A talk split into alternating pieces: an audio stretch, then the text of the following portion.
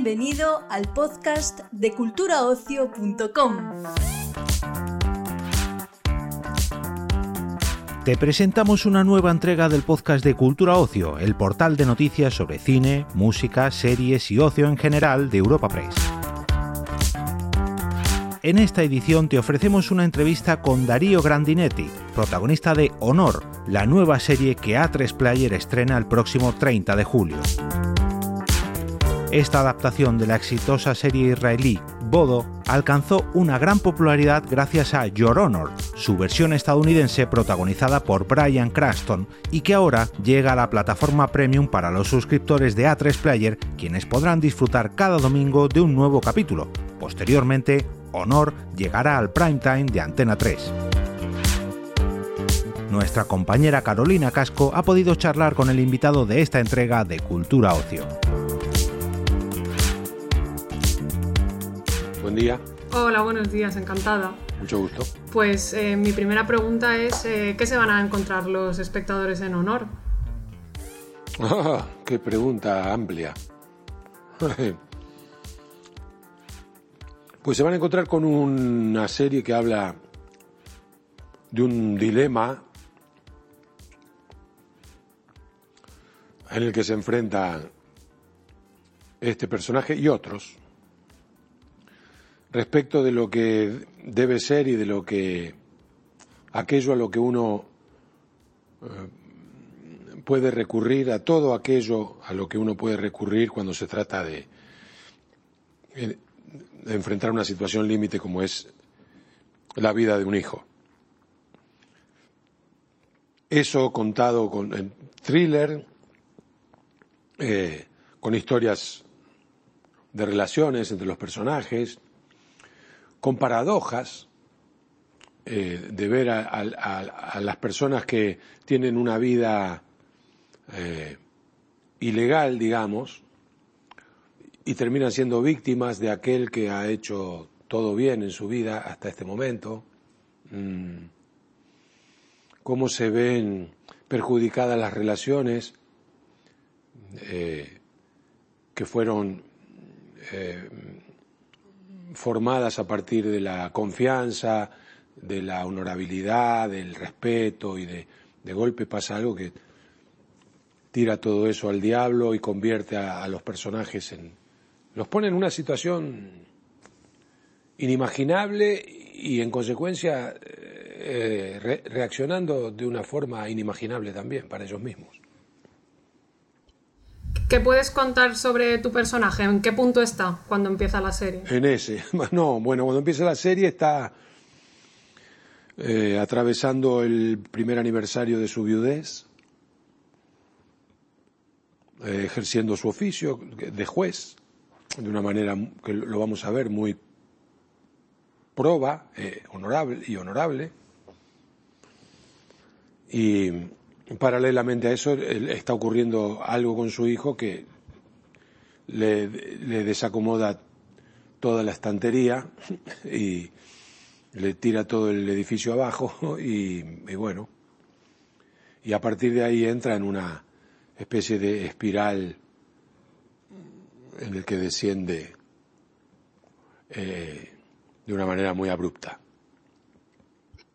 Bueno, la serie es una adaptación de una serie israelí que ya tiene un remake estadounidense. Em, ¿Cómo se ha planteado la adaptación en cuanto a lo fiel que es o lo parecida que es a las anteriores? Si has, tenido que ver las anteriores, ¿cómo ha sido esto, este proceso? No, no he visto las anteriores, no.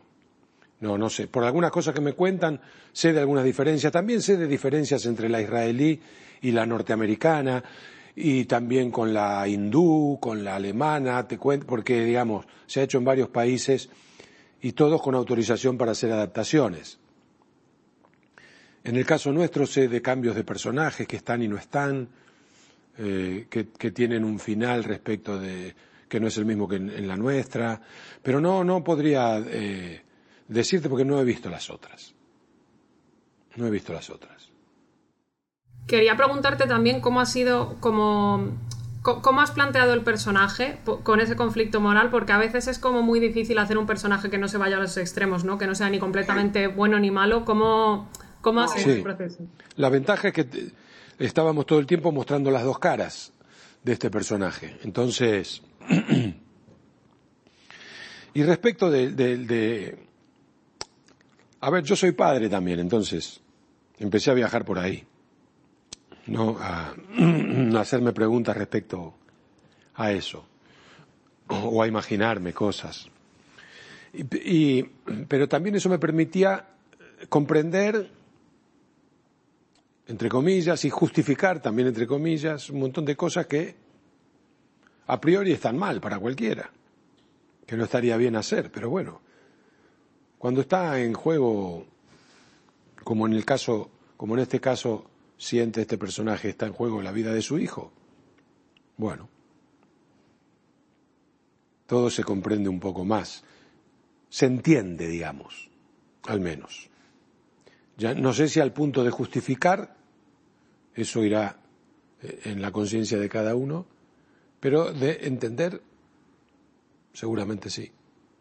Em, como actor has notado en los últimos años un, quizá un cambio respecto al thriller en esto que hablábamos de mayor profundidad de personajes y, dar más, como poner más en el centro a los personajes, ¿no? ¿Cómo, crees tú que está el género ahora? Sí, sí, yo creo que sí. Las relaciones de los personajes eh, enriquecen mucho y están siendo bastante más utilizadas que, antes. Yo digo, son, como, los triles escandinavos, ¿no? Que han puesto, creo que a partir de ahí, el acento en las relaciones y, bueno, yo tuve la experiencia con Hierro, que era así, y, destacábamos mucho eso.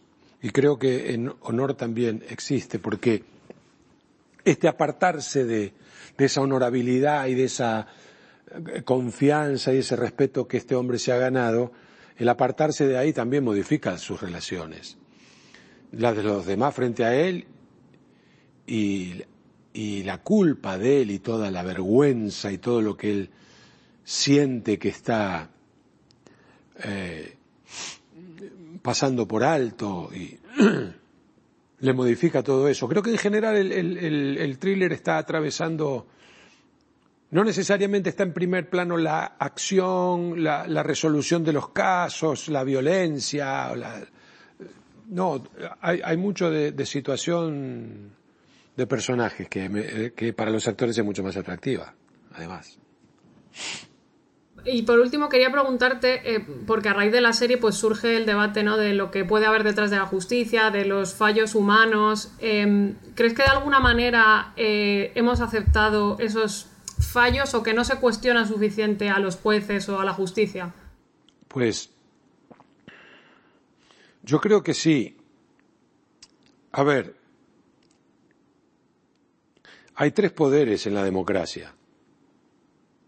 Los únicos cargos que no son sujetos a elección eh, son los de los jueces, los de la justicia, los del Poder Judicial. Y son eternos y hereditarios. Y ahí están. Eh, lo digo fundamentalmente por cosas que estamos viendo en mi país, en la Argentina, y que están puestas en tela de juicio. y ojalá siga siendo así. Digo, que se sigan poniendo en tela de juicio, porque eh, hay un montón de privilegios que tiene la casta judicial que el resto de los ciudadanos, de los ciudadanos no tenemos. No en mi país no pagan impuestos. Eh, y bueno. Lo que pasa es que en este caso es, es, es un juez al que vamos a justificar. Es un tipo que se corre de la legalidad, pero vamos a entender por qué lo hace. Entonces, no podemos decir que ponga en, brete a, a los jueces o al Poder Judicial, mucho menos a la justicia. Pues esa era la última pregunta. Muchísimas gracias por tu tiempo y mucha suerte con el Muchas gracias, muchísimas gracias. Encantada. Igualmente.